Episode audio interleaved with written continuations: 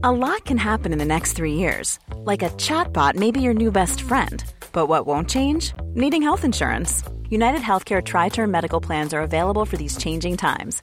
Underwritten by Golden Rule Insurance Company, they offer budget friendly, flexible coverage for people who are in between jobs or missed open enrollment. The plans last nearly three years in some states, with access to a nationwide network of doctors and hospitals. So, for whatever tomorrow brings, United Healthcare Tri Term Medical Plans may be for you. Learn more at uh1.com.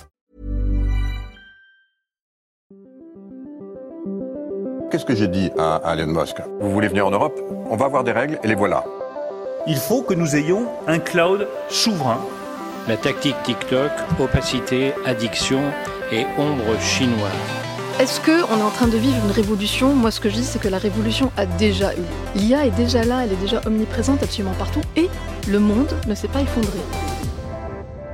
Signaux faibles, le podcast de siècle digital qui décode l'actualité du numérique.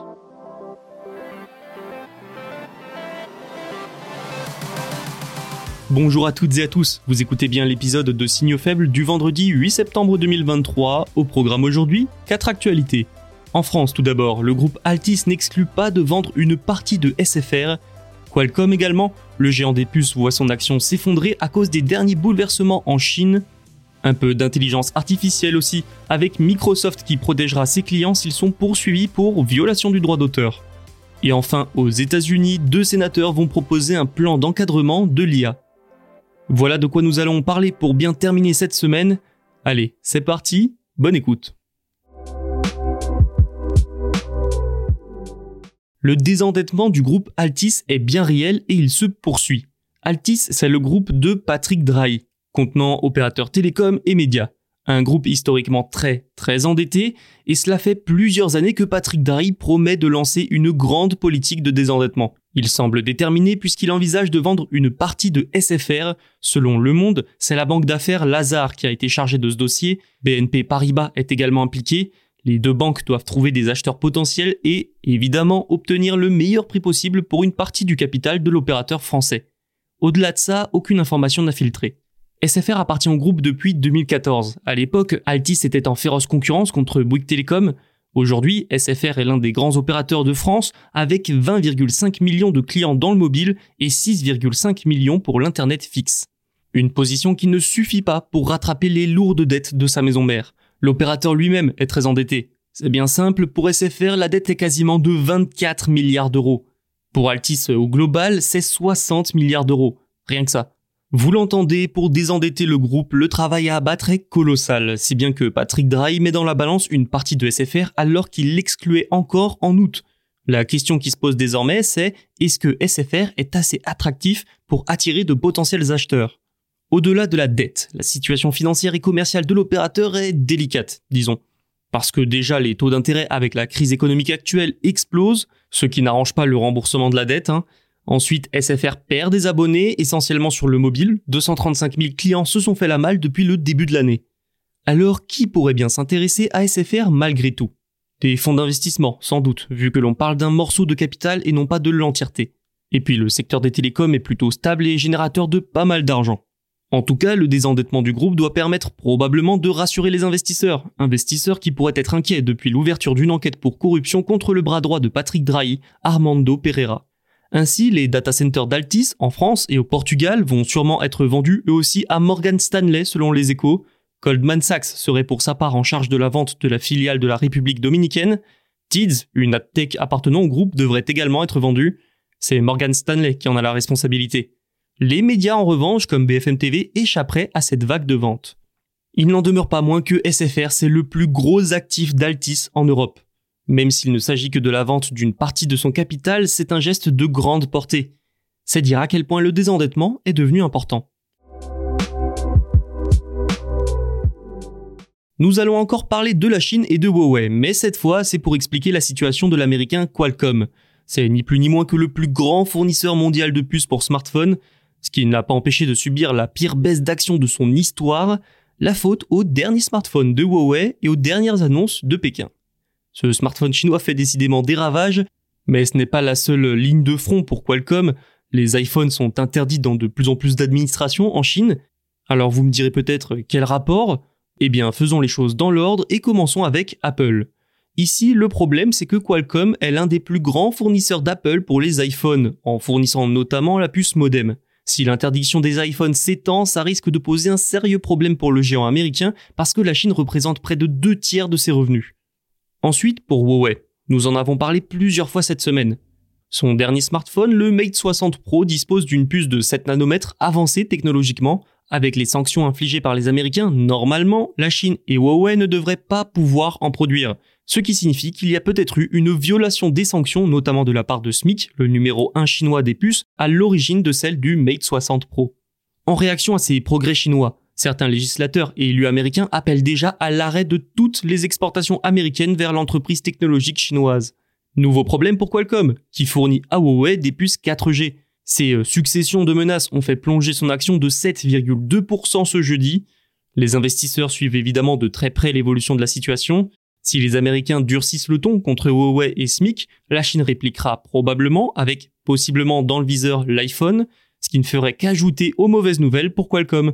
L'évolution de ces affaires dépendra beaucoup de l'origine de la puce fabriquée par SMIC. Le géant chinois dispose-t-il de licences l'autorisant à vendre du matériel américain à Huawei? Du matériel américain a-t-il seulement été utilisé pour concevoir cette puce? Autant de questions pour le moment majoritairement en suspens, mais qui trouveront rapidement leur réponse. Microsoft veut protéger ses clients. Le géant américain a annoncé jeudi qu'il payera les dommages et intérêts à la place de ses clients alors pas dans tous les cas, ne nous emballons pas, ça concerne les clients poursuivis pour violation du droit d'auteur à cause de contenus générés par intelligence artificielle. Donc ceux qui utilisent l'IA Copilot qui regroupe plusieurs services basés sur l'IA sur Windows. Cette responsabilité juridique sera assumée à la place des clients uniquement si ces derniers utilisent, je cite Microsoft, les garde-fous et les filtres de contenu de ces produits.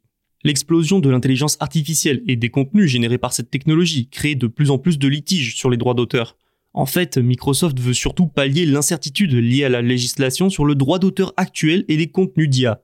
Quand une intelligence artificielle est créée, elle a besoin d'être entraînée. Pour cela, des millions, voire des milliards de données sont utilisées.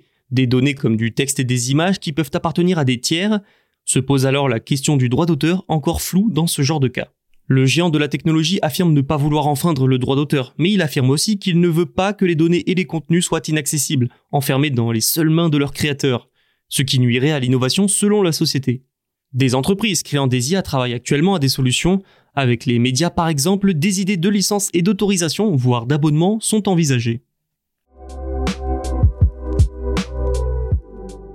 Les États-Unis pourraient bientôt changer de doctrine quant à une réglementation sur l'intelligence artificielle. Deux sénateurs vont en effet bientôt présenter un projet bipartisan d'encadrement de l'IA. Réglementer l'IA, ça semble devenu inévitable. Plusieurs pays et institutions se penchent déjà dessus, comme en Chine ou bien en Europe avec l'AI Act. Mais outre-Atlantique, par peur de freiner l'innovation notamment, un réel encadrement de l'IA semblait loin il y a encore quelques jours. Les sénateurs Richard Blumenthal et Josh Hawley, démocrates pour le premier et républicains pour le deuxième, souhaitent faire bouger les choses. Le 12 décembre, ils présenteront un grand cadre sur l'IA. Ce sera à l'occasion d'une audition sur la technologie, audition à laquelle participera également Brad Smith, le président de Microsoft, et William Daly, responsable scientifique de Nvidia. Les sénateurs ont inscrit dans leur texte des exigences en matière d'autorisation et d'audit de l'IA. Ils souhaitent également la création d'un bureau fédéral indépendant pour superviser la technologie. Ce bureau s'occuperait aussi de la responsabilité des entreprises en cas de violation de leur vie privée, de la sécurité, des droits civils, ainsi que de la transparence des données. Cette initiative montre qu'une partie au moins des législateurs américains souhaite encadrer rapidement l'intelligence artificielle. Il faut dire que l'objectif c'est aussi d'éviter de prendre du retard sur d'autres pays et surtout sur les entreprises elles-mêmes. En leur laissant trop de liberté, le risque c'est que les dérives se multiplient, comme ça a été le cas avec les réseaux sociaux finalement.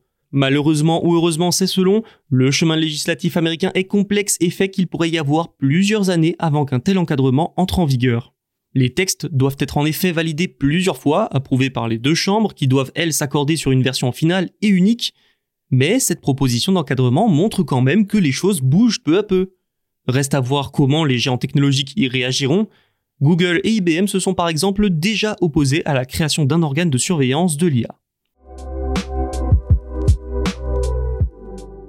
C'est déjà la fin de cet épisode et de la semaine. Je vous souhaite un bon week-end et vous dis à lundi pour de nouveaux signaux faibles.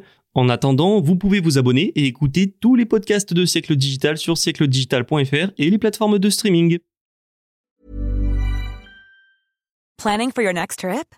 Elevate your travel style with Quince. Quince has all the jet setting essentials you'll want for your next getaway, like European linen, premium luggage options, buttery soft Italian leather bags, and so much more. And is all priced at 50 to 80% less than similar brands. Plus, Quince only works with factories that use safe and ethical manufacturing practices.